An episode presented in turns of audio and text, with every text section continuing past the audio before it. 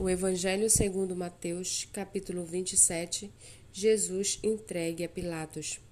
Ao romper o dia, todos os principais sacerdotes e os anciãos do povo entraram em conselho contra Jesus para o matarem, e amarrando-o, levaram-no e o entregaram ao governador Pilatos. Então Judas, que o traiu, vendo que Jesus havia sido condenado, tocado de remorso, devolveu as trinta moedas de prata aos principais sacerdotes e aos anciãos, dizendo: Pequei, traindo sangue inocente. Eles, porém, responderam: Que nos importa? Isso é com você. Então Judas, atirando as moedas de prata para dentro do templo, retirou-se e se enforcou. E os principais sacerdotes, pegando as moedas, disseram: Não é lícito colocá-las no cofre das ofertas, porque é preço de sangue. E tendo deliberado, compraram com elas o campo do oleiro para cemitério de forasteiros. Por isso aquele campo é chamado até o dia de hoje campo de sangue. Então se cumpriu o que foi dito por meio do profeta Jeremias.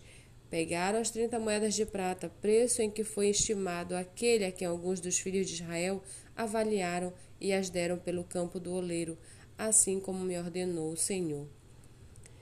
Jesus estava em pé diante do governador e este o interrogou, dizendo: Você é o rei dos judeus?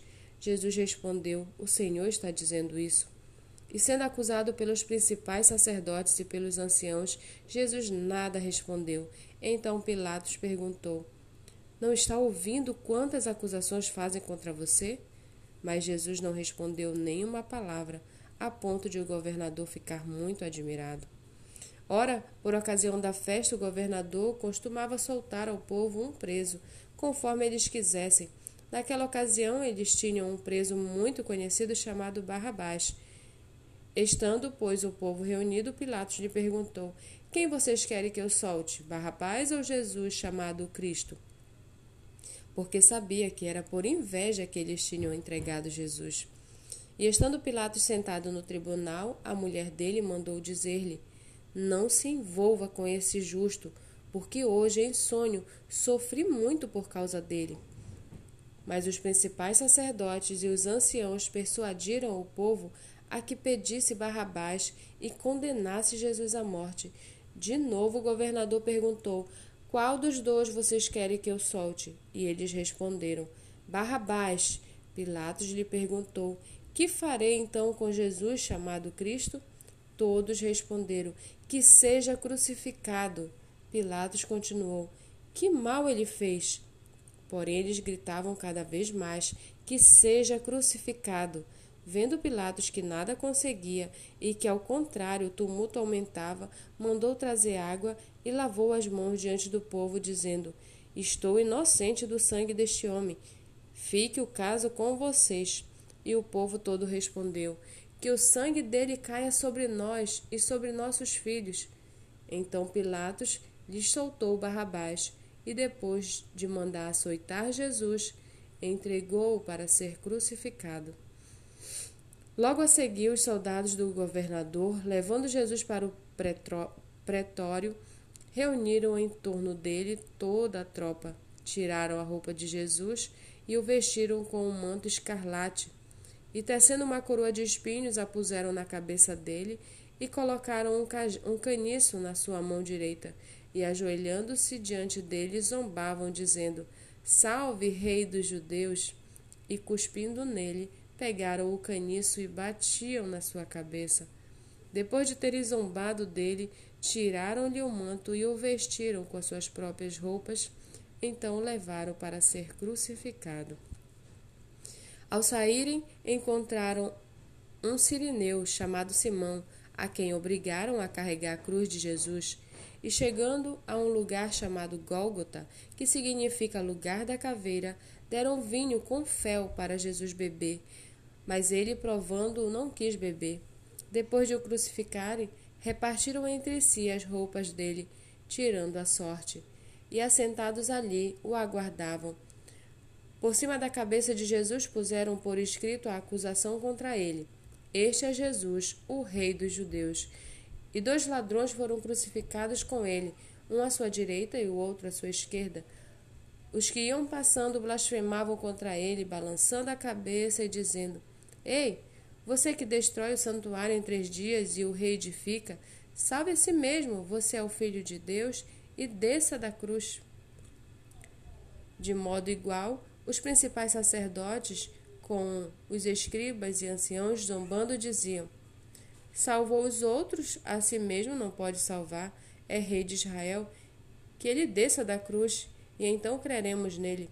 Confiou em Deus, pois que Deus venha livrá-lo agora se de fato lhe quer bem, porque ele disse: Sou filho de Deus. Também os ladrões que haviam sido crucificados com ele o insultavam. A partir do meio-dia houve trevas sobre toda a terra, até as três horas da tarde.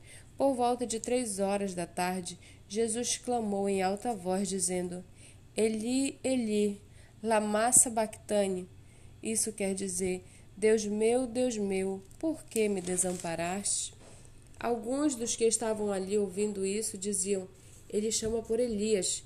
E logo um deles correu a buscar uma esponja e, tendo-a embebido em vinagre e colocado na ponta de um caniço, deu-lhe de beber.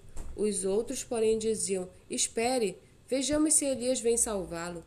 E Jesus, clamando outra vez em alta voz, entregou o Espírito. Eis que o véu do santuário se rasgou em duas partes, de alto a baixo. A terra tremeu e as rochas se partiram. Os túmulos se abriram e muitos corpos de santos já falecidos ressuscitaram. E saindo dos túmulos depois da ressurreição de Jesus, entraram na Cidade Santa e apareceram a muitos. O centurião e os que com eles guardavam Jesus, vendo o terremoto e tudo o que se passava, ficaram possuídos de grande temor e disseram: Verdadeiramente este era o Filho de Deus. Estavam ali muitas mulheres observando de longe. Eram as que vinham seguindo Jesus desde a Galiléia para o servir. Entre elas estava Maria Madalena, Maria, mãe de Tiago e de José, e a mulher de Zebedeu. Ao cair da tarde veio um homem rico de Arimateia chamado José, que era também discípulo de Jesus. Este foi até Pilatos e lhe pediu o corpo de Jesus. Então Pilatos mandou que o corpo lhe fosse entregue. E José, levando o corpo, envolveu no lençol limpo de linho e o depositou no seu túmulo novo, que ele tinha mandado abrir na rocha. E rolando uma grande pedra para a entrada do túmulo, foi embora. Estavam ali, sentadas em frente do túmulo, Maria Madalena e a outra Maria.